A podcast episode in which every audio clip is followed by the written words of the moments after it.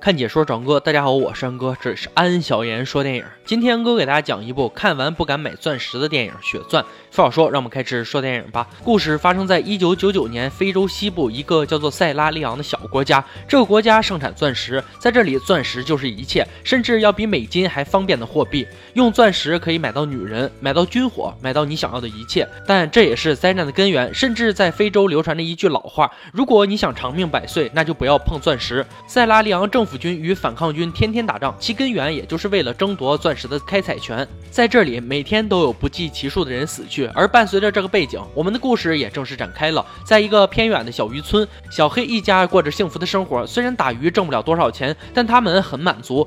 可平静的生活很快就被打破了，一群反抗军直接就攻进了村子，他们见人就杀，根本不分男女老少。在反抗军的洗脑下，甚至十几岁的孩子都拿着枪疯狂的杀人。小黑则为了掩护家人，则不幸沦为了叛军的俘虏。而在这些俘虏中，瘦弱的人则会被砍去双手来震慑其他人，强壮的俘虏则会被送去矿场做奴役，开采钻石。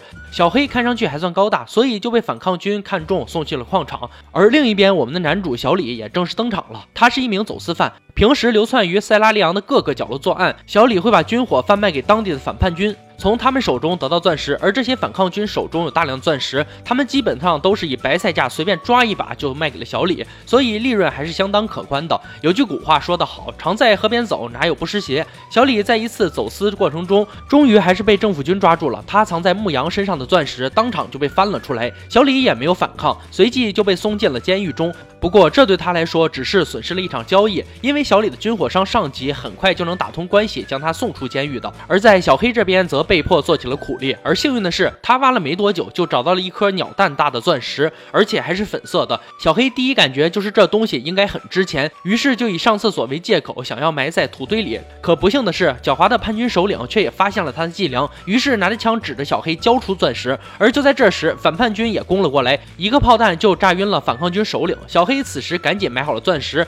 随后也被政府军送进了监狱。此时被炸瞎了眼的叛军头目还是不死心，并在监狱里歇斯底里地喊着一定要夺回那颗粉钻。而这一切都被小李看在眼里，敏锐的头脑让他感觉这桩生意应该不错。于是，在出狱后买通关系，也让小黑出了狱。紧接着，小李在喝酒时还碰到了一个妙龄女子，她就是本片的女主长发妹，同时也是一位正义的记者。长发妹想从小李口中套出贩卖钻石的细节，好报道出去。这点伎俩却被小李一眼。识破，二人不欢而散。此时，小李的军火老板也找到了他，因为小李搞砸了钻石生意，他也得知了粉钻的事，所以军火老板就想要那颗粉钻作为代价。小李表面上是答应了，其实他内心有自己的小算盘。一颗鸟蛋大小的粉钻，足以让小李退休享生活了。而此时，塞拉利昂再次爆发了战争，此次反抗军直接攻击了首都，小李则趁乱找到了小黑，并以帮助他家人为条件，取得了小黑的信任。但由于战乱的缘故，两人都被迫沦为了难民。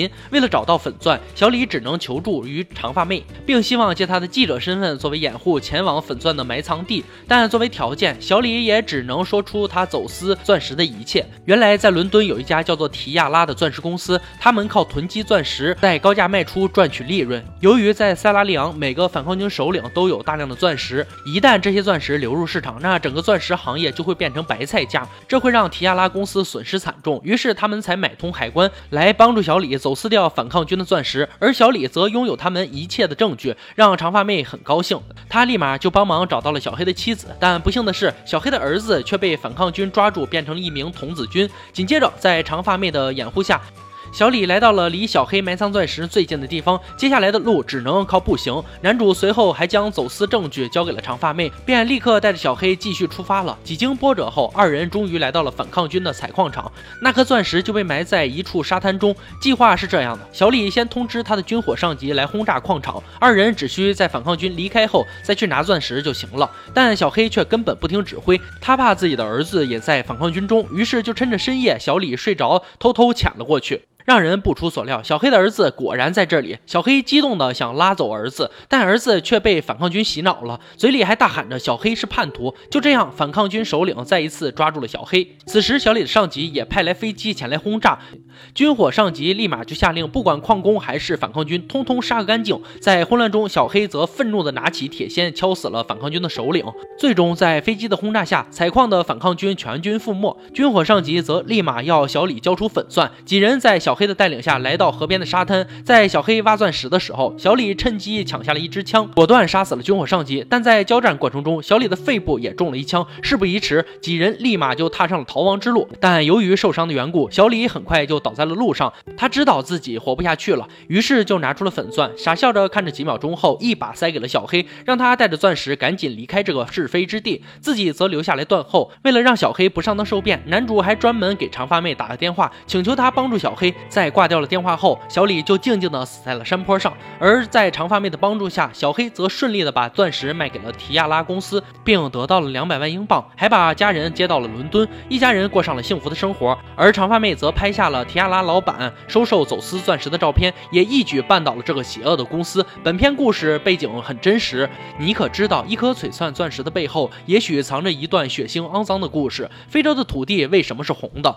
莱昂纳多说是战争鲜血染红的，而战争不是为了独立和自由，而仅仅是为了占有。占有象牙，占有石油，占有黄金，占有钻石。为了占有，军阀连年混战；为了占有，儿童被训练成杀人机器，派上战场寻找儿子。小黑说：“等你们长大了，和平也到来了。”然而，当他潜入基地找到自己的儿子时，儿子却变成了六亲不认的地狱天使。在血钻里，贯穿整个电影主线的就是一个字：梦。男主小李的梦是发大财，走出非洲大地；女记者长发妹的梦是找到真实的故事和确切的证据，揭露肮脏的交易。小黑的梦是让儿子做医生，全家团圆。反叛军的梦是掌握政权，而走私商的梦是用廉价的方式获得更多的钻石，发更大的财。而大多数非洲人的梦不过就是和平。有人曾。说过，一颗钻石的背后都有一个血淋淋的故事。所以看完这部电影，如果你是男的，就可以转给女朋友看看，没准能打消他买钻石的欲望呢。喜欢安哥的解说，别忘了关注我哦。看解说找安哥，我是安哥，欢迎大家订阅我的频频道，每天都有精彩视频解说更新。今天就说到这儿吧，我们下期再见。